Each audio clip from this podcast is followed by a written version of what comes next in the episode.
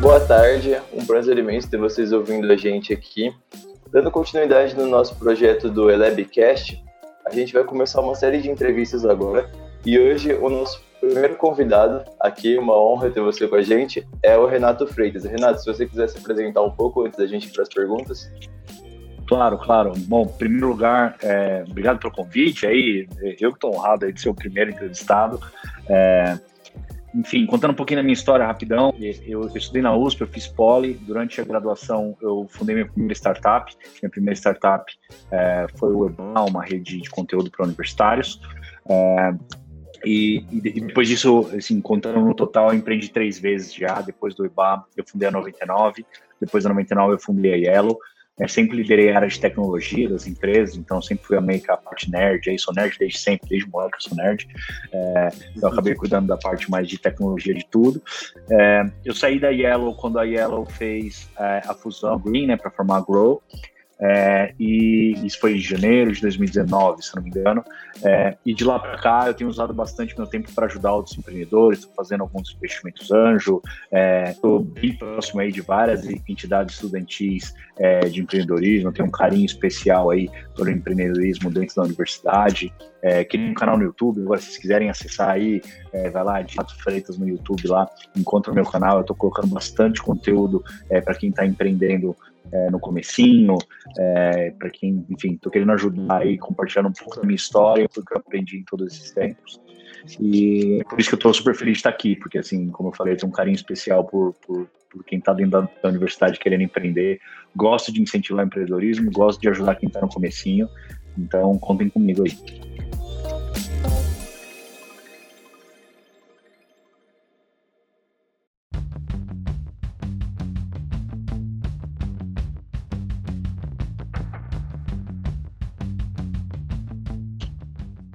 Muito obrigado, Renato, por começar falando da sua história. Realmente ajuda bastante ter você como comunicador, né, contando suas experiências e exercendo esse papel é muito importante para todos os jovens que estão universitários que estão buscando empreender. É, a gente começar aqui a nossa primeira pergunta, né, como você mencionou, a sua primeira startup, né, o EBA, foi fundada quando você estava na faculdade ainda. No entanto, existe uma certa contro controvérsia sobre a viabilidade de ser empreendedor e estudante ao mesmo tempo. Como que foi a experiência para você, essa experiência? Cara, foi assim, para mim deu certo porque eu empreendi no último semestre, né, da universidade. Então, assim, a hora que o negócio começou a, a demandar mais tempo e mais energia do meu lado, eu me formei. E aí eu consegui. Mas mesmo assim, cara, mesmo depois de formado, o EBA não foi meu principal trabalho. O EBA foi meu trabalho part-time, assim, ele foi meus traba meu trabalho das noites e madrugadas. É, enfim, eu, eu, tenho uma história na família, assim, eu, eu, eu, meu pai foi empreendedor, ele teve uma, uma empresa pequenininha, uma metalúrgica, e, e por muito tempo eu trabalhei com ele. E depois que eu me formei, eu continuei trabalhando com ele, é, até o EBA é, conquistar o espaço dele, vamos dizer assim, na minha agenda. É, então, assim, acho que por, por, é, por, dois anos depois que eu fiquei formado, eu ainda fiquei trabalhando no EBA, só trabalhando as noites e madrugadas. Então, é difícil, cara, assim, é, existe esse, essa, essa questão de viabilidade de, de, de você conseguir tocar uma startup enquanto estuda, existe isso, cara. É muito difícil você conseguir empreender sem uma dedicação muito grande. Não quer dizer que você não possa começar, tá? Eu fui construindo o EBA até ele ganhar um certo corpo para me dedicar completamente para ele. É, algumas pessoas me perguntam, cara, comecei a devo, ou, eu quero empreender, devo dropar, devo largar a faculdade? É, é, assim, é bastante difícil tocar as duas coisas. Eu acho que é, o que você tem que pensar, a dica que eu dou para essas pessoas é pensar se você já está na hora de tomar essa decisão ou não. E tomar essa decisão na hora que é, essa decisão faz sentido. Na minha opinião, essa decisão faz sentido quando você percebe que o único, o principal motivo pelo que a sua empresa não está indo frente, para frente, é porque você está na universidade.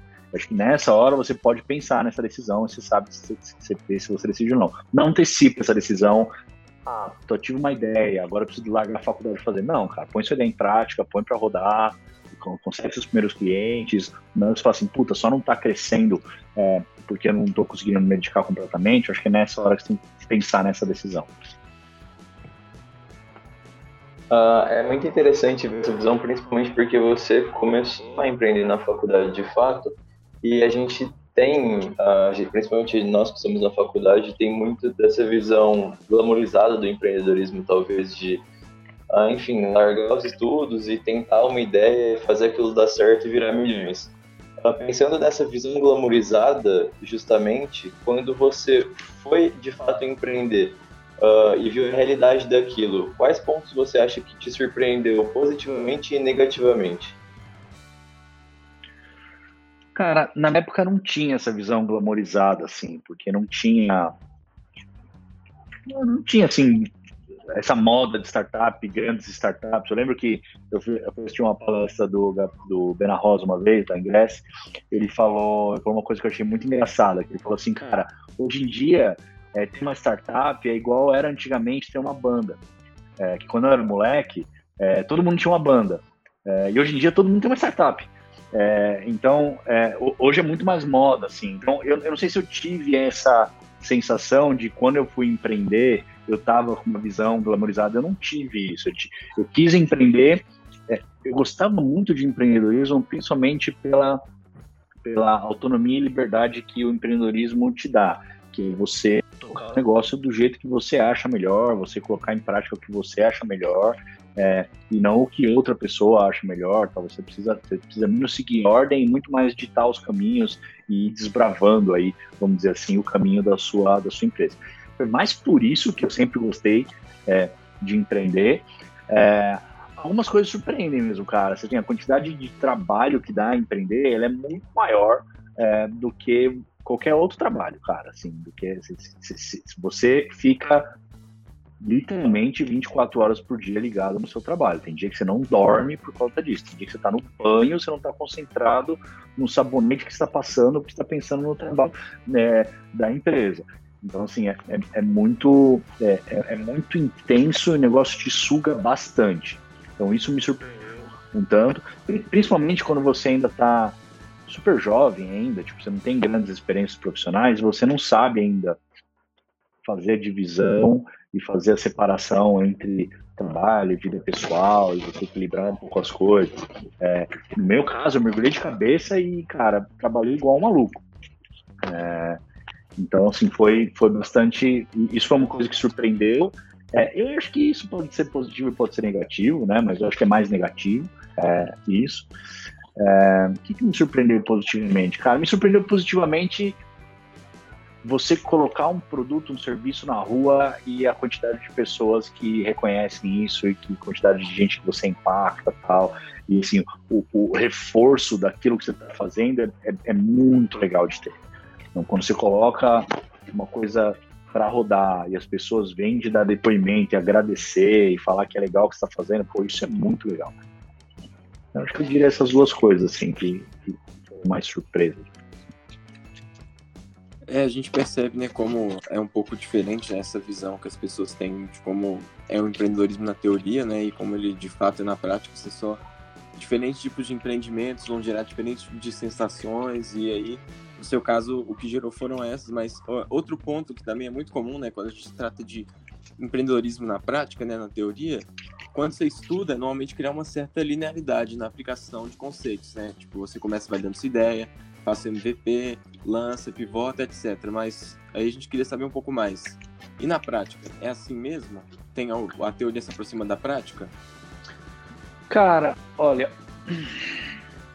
o jeito que eu toquei sempre a empresa, ela foi muito menos teórica e muito mais, tipo, eu tentando sentir o que precisava. Então, as pessoas perguntam, ah, como foi o MVP da 99? Como foi o MVP da Yellow? Do... A gente não teve MVP, cara. A gente sentou e fez o que a gente queria fazer.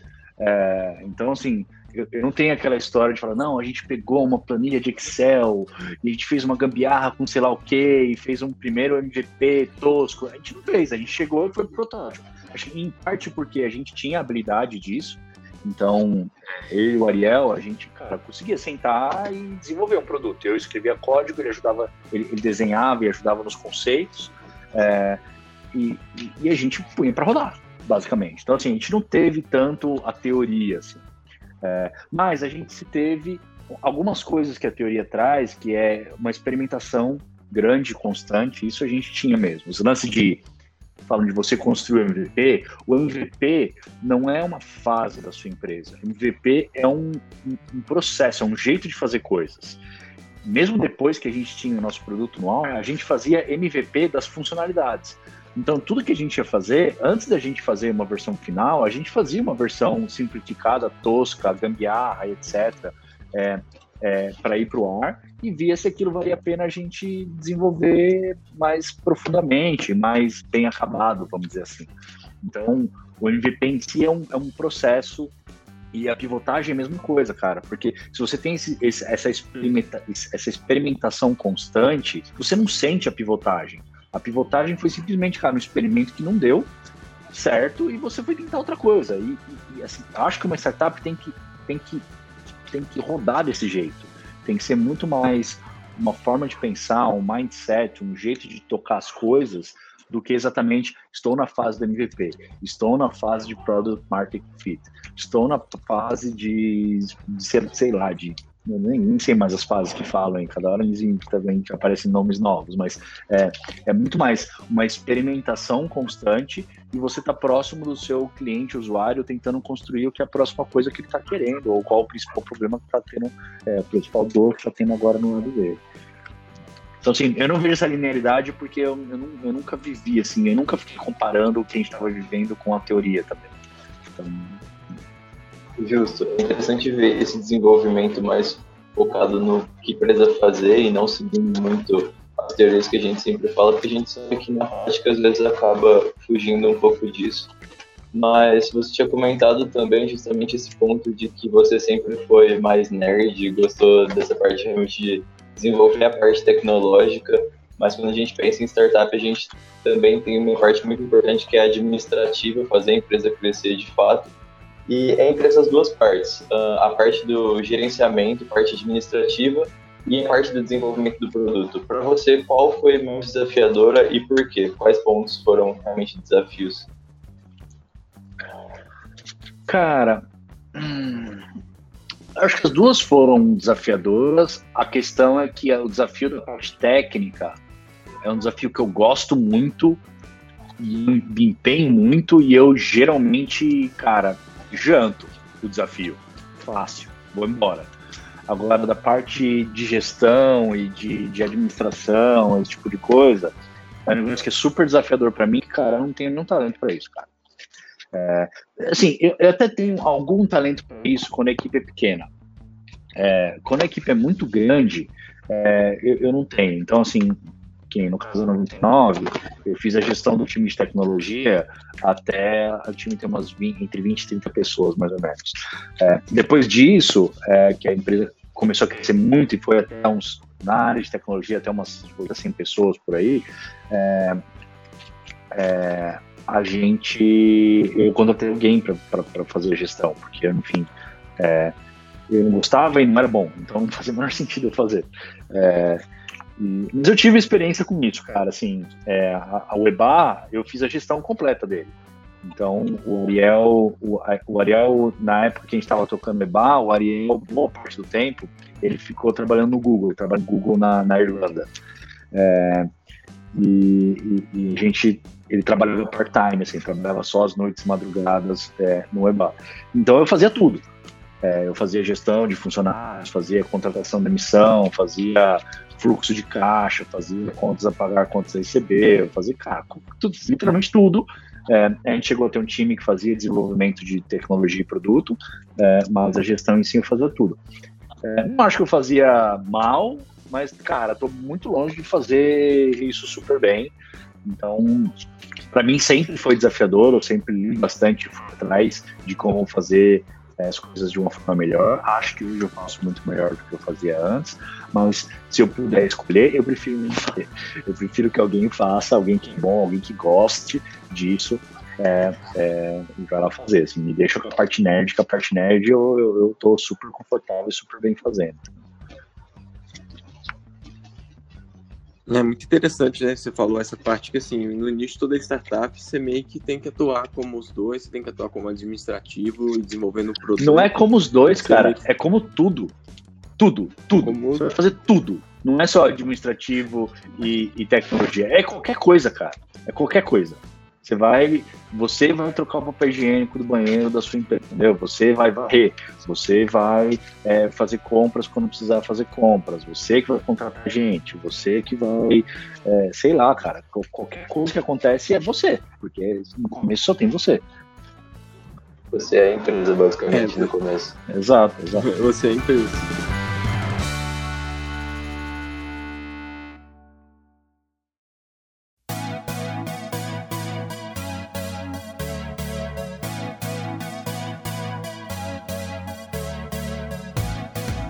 E, e isso é outra coisa muito interessante, né? Tipo, você coloca a sua identidade ali na empresa, vai começando e meio que tem meio que essa visão assim de muitos empreendedores ao criar um negócio veem ele como um filho, né? Como uma um, uma realização muito grande sua e partindo desse princípio assim, como que foi para você notar que o seu papel nas companhias que você tinha fundado tinha terminado? Como que foi notar isso?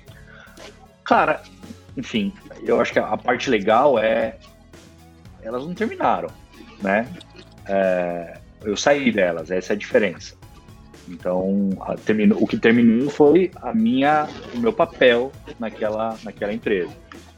Então, é, e, cara, assim, principalmente na, no começo, na sua primeira empresa, você tem realmente esse sentimento paternal, assim, com a sua, com a sua empresa tal. E, eu, na época do Obá, eu, eu, eu jurava de pé junto que aquilo era a empresa da minha vida, eu ia ficar até o final da vida nela, ia ser tipo aquilo que eu ia construir, pronto.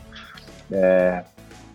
E, e, conforme você vai amadurecendo, você vai percebendo, cara, fala, cara, é, o que, qual o benefício que tem eu ter esse sentimento de paternidade? E você começa a questionar ele. Então, por exemplo, a gente vendeu o EBA para uma empresa chamada Doxity, uma empresa italiana.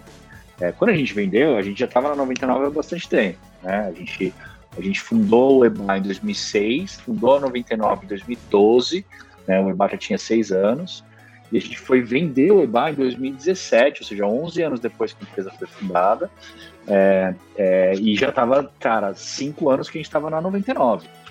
É, e, e, e, e, por que, que a gente se sentiu confortável em vender? Porque a gente falou, cara, alguém vai cuidar disso aqui melhor do que a gente.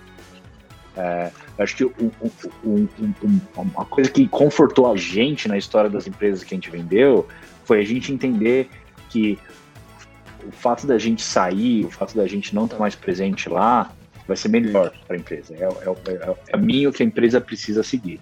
No caso do EBA, o EBA estava parado há cinco anos. A gente falou, cara, se alguém quer pegar esse negócio parado aqui e transformar numa coisa mais legal, que faça entendeu? Porque é muito melhor para o mundo que alguém pegue isso aqui e torne alguma coisa melhor é, do que a gente ficar aqui com esse sentimento de paternidade que não vai levar a lugar nenhum. É, no caso da 99, mesma coisa, cara. Assim, a Didi queria pegar aquilo e transformar num negócio bem melhor. E fez. Tá, tá aí na rua. Você, você tem 99 Food, 99 Pay, 99, um monte de coisa é, muito legal acontecendo. É, que eles pegaram a empresa e levaram para um, um rumo muito legal. E a gente tinha essa, essa perspectiva lá atrás, né? A gente, óbvio, não tem como saber que vai acontecer, é muito fácil falar que aconteceu depois que aconteceu, é, mas na época a gente tinha essa perspectiva, falar, pô, vai ser muito mais legal é, se esses caras conseguirem pegar isso aqui e competir com o Uber e tal. A gente estava numa época que estava bastante difícil de competir e tal. Então, é, é não acho que eu não, não, tenho essa visão assim, terminou. Eu tenho, eu tenho a visão de terminou meu papel ali, fiz um, fiz um bom papel até ali, dali frente outra pessoa vai tocar aquele negócio para frente. Né? No caso da Yellow foi a mesma coisa, eu saí na fusão e a fusão era uma grande promessa, acabou não dando certo. É, mas eu saí na fusão e quando eu saí, a fusão era uma grande promessa. Falei assim, nossa, isso aqui vai levar a Yellow para a América Latina toda e essa ideia de patinetes, bicicletas e tal. É, então é, é, isso que dá um conforto é, de você deixar as coisas seguirem sem você, né? É um ponto importante você analisar realmente o que, que vai ser promissor se você deixar uma empresa, de fato, você conseguir fazer essa análise de que, enfim, vai ser melhor a sua saída, de que aquilo vai dar um rumo melhor para a empresa. E você agora, que já teve experiências, já fundou empresas, já saiu das empresas, uh, quando você vai investir, você já tem uma experiência muito maior que te permite analisar alguns pontos. E quando você está analisando uma empresa hoje para investir, uh, que pontos você considera importante ou você acha que são importantes para ver se uma empresa é promissora ou não? Você acha que o principal deles talvez seria a ideia, o time que está envolvido, como a gente falou que no começo de uma startup, você é a empresa, ou algum outro ponto, não sei. Cara, assim, é, eu até tenho, eu tenho, eu tenho um, um, um, post no meu site que eu falo sobre isso, cara. É, cara, a ideia é a coisa menos valiosa que tem na empresa. É a coisa mais, é, como é que eu vou dizer? É, coisa mais substituível, vamos dizer assim. É, todo mundo tem ideia, cara. Assim, se parar alguém na rua e se perguntar, a pessoa tem ideia. Todo mundo tem ideia. Então, isso torna a ideia uma coisa de pouco valor. O que tem valor é, é você conseguir transformar aquela ideia em realidade. Aí, velho, é um trabalho muito maior. Ter a ideia você tem em 30 segundos, em 5 minutos. Colocar uma ideia para rodar é um trabalho de anos. É, então, é aí que, é, aí que mora o grande valor de uma empresa. Né? Tanto que tem diversas empresas que você pega é, que a ideia não foi ela que teve. Não foi a primeira pessoa que teve. O Google não foi o primeiro buscador, o Facebook não foi a primeira é, rede social, sei lá. É, aplicativos de vídeo, conferência que a gente está fazendo aí tem um milhão, a gente nem sabe qual vai dar certo ainda, qual que não vai. Então, assim, é, a ideia em si é, é, é, a parte fácil, assim, de tudo. Então, assim, eu, eu não valorizo tanto a ideia, eu valorizo, tipo, é, qual o problema que a startup está querendo resolver, é, se esse problema tem uma margem de manobra, então que é assim o espaço para pivotar, entendeu? Isso que eu quero dizer. Eu querendo resolver esse problema aqui, cara, se exatamente esse problema que você está querendo resolver é, não der certo, você consegue pegar o que você construiu até ali e virar um pouquinho é, a, a, a, o rumo da empresa e continuar utilizando as coisas, continuar resolvendo, continuar com a base de clientes ou com tecnologia que você construiu, esse tipo de coisa. Então, eu acho que isso é super valioso, por isso que é, é muito arriscado você querer inovar no mercado que está muito concorrido. É, porque é um mercado muito concorrido, você tem pouco espaço para manobrar, né, para você pivotar. E aí você tem, aí se você quiser pivotar, você vai ter que pivotar para uma coisa completamente diferente, maluca, e você não reaproveita o que você teve até então. Então, é uma das coisas. É, olha a qualidade do time, é, e acho que a qualidade do time não é só se o time é inteligente, não é só se o time é, é, tem uma formação incrível ou não, às vezes nem tem, mas é o quanto que as pessoas que estão fundando a empresa se dão bem. Eu acho que isso é super importante. Tem um monte de empresa que falha porque os fundadores é, não, não, não se dão bem, acaba não, não funcionando. E, e, e qual que é a relação que as pessoas com o problema que elas estão querendo resolver. Então, se, se tem alguma coisa emocional, filosófica que está por detrás daquilo. Então, eu gosto de falar isso para outros empreendedores, falar assim, cara, é muito bom se você consegue construir dentro de você uma relação emocional, passional, filosófica com o que você está querendo resolver. E eu digo isso porque, cara, na, na trajetória de um empreendedor, cara, você se ferra tanto e é tanta porrada que você leva, cara. E tem, e, e tem dias que isso acumula. Tem uma semana, tem um mês, e, cara, acumulou tudo, cara. Você tomou tanta porrada naquela semana e tanta coisa ruim aconteceu, que se você para para pensar logicamente, logicamente, a, a, a solução é desistir. Logicamente, se você pensar, fizer contas, fala assim, cara, faz sentido eu continuar. E o que faz, o que faz você continuar é alguma relação emocional ou filosófica que você tem é, com aquilo que, que você está querendo construir. É a única coisa que vai te restar. Porque, cara, vai ter dado tanta coisa errada é, que, assim, qualquer pessoa lógica vai desistir. É, então, eu gosto de tentar identificar isso nos fundadores. Falar, putz, não, cara, isso aqui é uma bandeira minha, porque é, eu trabalhei muito tempo nessa indústria, eu sei o quanto que é ruim, eu quero ver a vida das pessoas melhores desse jeito, ou é, puta, eu trabalho na área da saúde e eu tenho, sei lá, um parente que tem uma doença que passou por, uma, por, uma, por um perrengue, que eu não quero que nunca mais ninguém passe, sei lá. Tem que ter esse, esse, esse tom, assim, esse, esse tipo de história é um negócio bastante valioso. É, bom, então, essas coisas que eu falei são as coisas aí, um pouco mais técnicas, assim, que eu olho. E, assim, eu como investidor hoje, eu tenho, eu tenho um olhar um pouco diferente, assim, eu sou um pouco diferente de outros investidores antes, que eu quero estar junto de, de ideias que eu curto. Então, assim, não é, não é, como eu não sou um fundo, eu não, tô, não tenho obrigação com o dinheiro que as pessoas colocaram no fundo, é eu investir no meu próprio dinheiro, é, eu tenho a liberdade de escolher as coisas que eu gosto. Então, eu quero estar junto com empreendedores que eu acredito que conseguem construir o sonho, que eu acredito que eu consigo ajudar, principalmente. Acho que é a principal, o principal ponto da minha tese de investimento é o quanto que eu consigo ajudar. É, e, e aí, o quanto que eu consigo ajudar é o quanto que eu também consigo me apaixonar pela ideia da pessoa, é o quanto que eu acredito que tem uma relação boa com os fundadores, é, e o quanto que a minha história e as minhas habilidades podem fazer diferença na startup. É isso que eu olho.